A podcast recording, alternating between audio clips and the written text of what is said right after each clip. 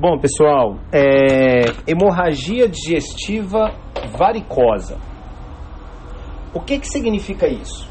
Que a pessoa está perdendo sangue porque as veias desse, dessa pessoa estão super dilatadas e está tendo perda de sangue. Então, a hemorragia digestiva varicosa está relacionada à hipertensão portal. E a hipertensão portal pode estar relacionada com a cirrose hepática. Então, é, primeiro, sobre a hipertensão portal, para falar que é hipertensão portal, a gente tem algumas coisas a favor.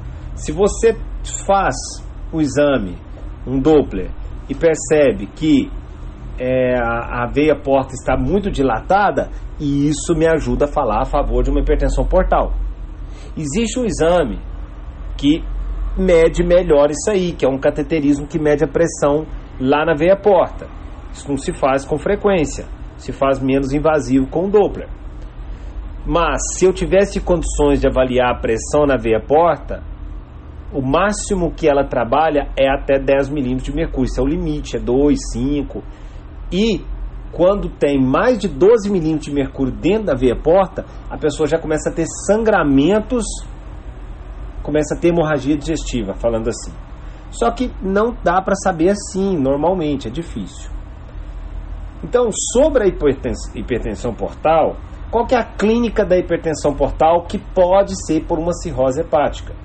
Cabeça de medusa, varizes esofágicas, isso clinicamente fala em hematêmese, em melena, uma esplenomegalia, ou seja, dor no hipocôndrio esquerdo, um baço palpável, Outra coisa que me fala dentro de uma hipertensão portal ou me fala dentro de um paciente com cirrose, a encefalopatia hepática.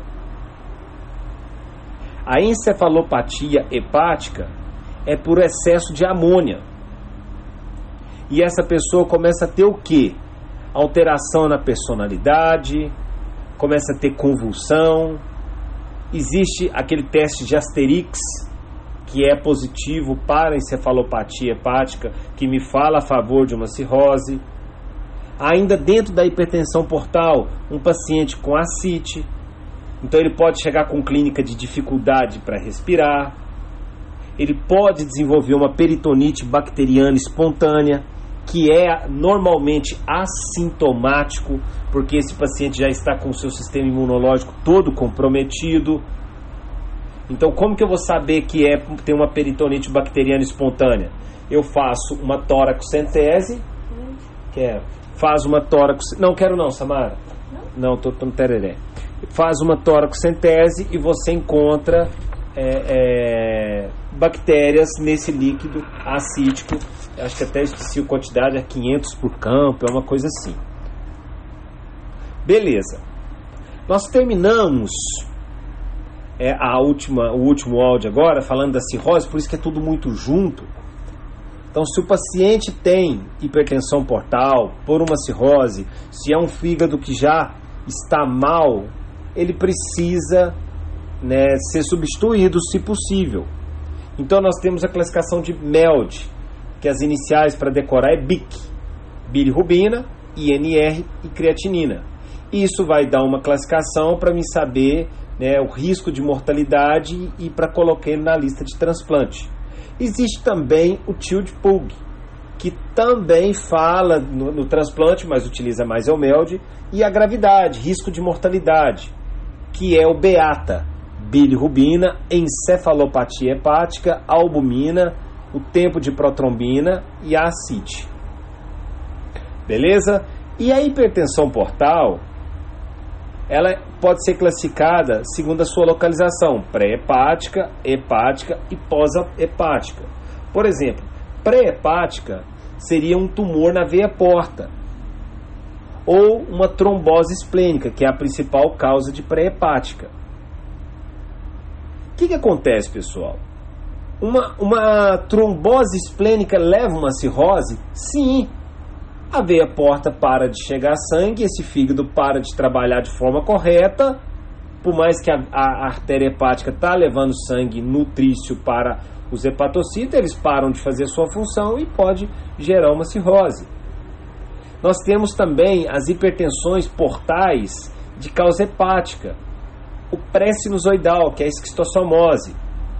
Aqui existe uma divergência aí de opiniões, alguns médicos falam uma coisa, outra fala outra, né? Que tipo, tem pessoas que falam que a, a, a esquistossomose tende a não levar uma ascite. A falar, mas esquistossomose é o famoso barriga d'água mas eles defendem que o problema aí não é pela hipertensão portal.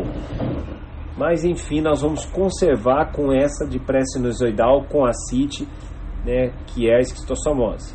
E a sinusoidal é a cirrose instalada propriamente dita por álcool, por vírus.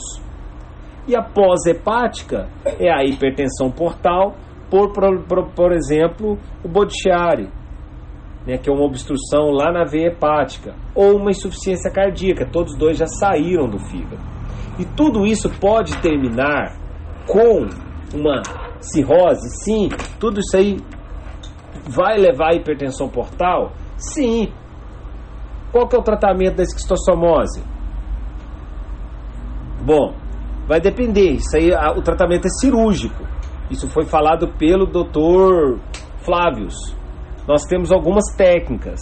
Existe aquela técnica porta-cava, que ele até brinca que chama porta-cova, que você vai fazer algumas derivações. Você vai derivar isso para a veia cava, ou seja, o sangue está chegando na porta, você deriva para a cava para diminuir a pressão. Você tem aquela técnica, parece que é a mais utilizada, a técnica de Warner, Warner, W-A-R-N-E-N, que é uma derivação da esplênica para a artéria renal. Como o baço está recebendo muito sangue, você deriva a esplênica para a renal. A veia esplênica você joga ela na artéria renal, tirando a veia porta. Essa é a técnica.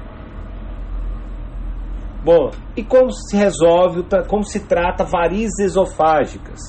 como a gente consegue diminuir a hemorragia digestiva alta varicosa.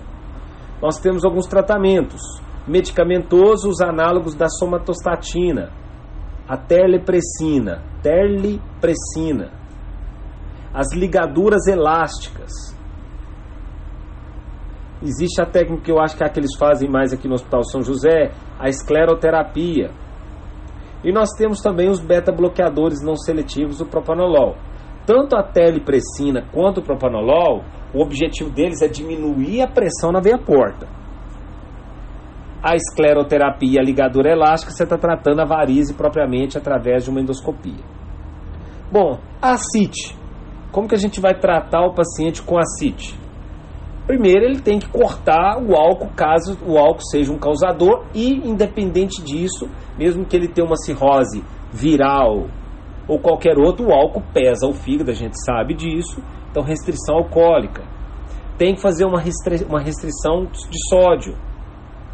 E tem o tratamento é, medicamentoso. Furosemida, que é um diurético potente, e o espironolactona, que é o antagonista da aldosterona. Por quê? Para você diminuir o eixo do sistema renina-angiotensina-aldosterona que está ativado nesse momento nós temos que fazer também para o tratamento da ascite, claro, uma paracentese. Até 5 litros, normal. Mais de 5 litros, você já tem que fazer o tratamento junto com a albumina. Beleza? E o tratamento para a encefalopatia hepática? O tratamento para a encefalopatia hepática, que eu acho que isso tem cara de questão de prova, é a lactulose, a neomicina para diminuir a amônia, o tratamento com essa LOLA, L-O-L-A, que é o L-ornitina e o L-aspartato, que é essa LOLA. Todos e todos esses é para diminuir a amônia, segundo a Samara. E o enema glicerado, glicerinado, que provavelmente é para estimular a esfoliação, né, perder também. Então, enfim, o tratamento da encefalopatia hepática, segundo o áudio da doutora Carla, lactulose, antibiótico, neomicina. Qual que é o outro antibiótico que ela falou? Você lembra? Falou ontem com a gente lá no hospital, antes de ontem. E a Lula.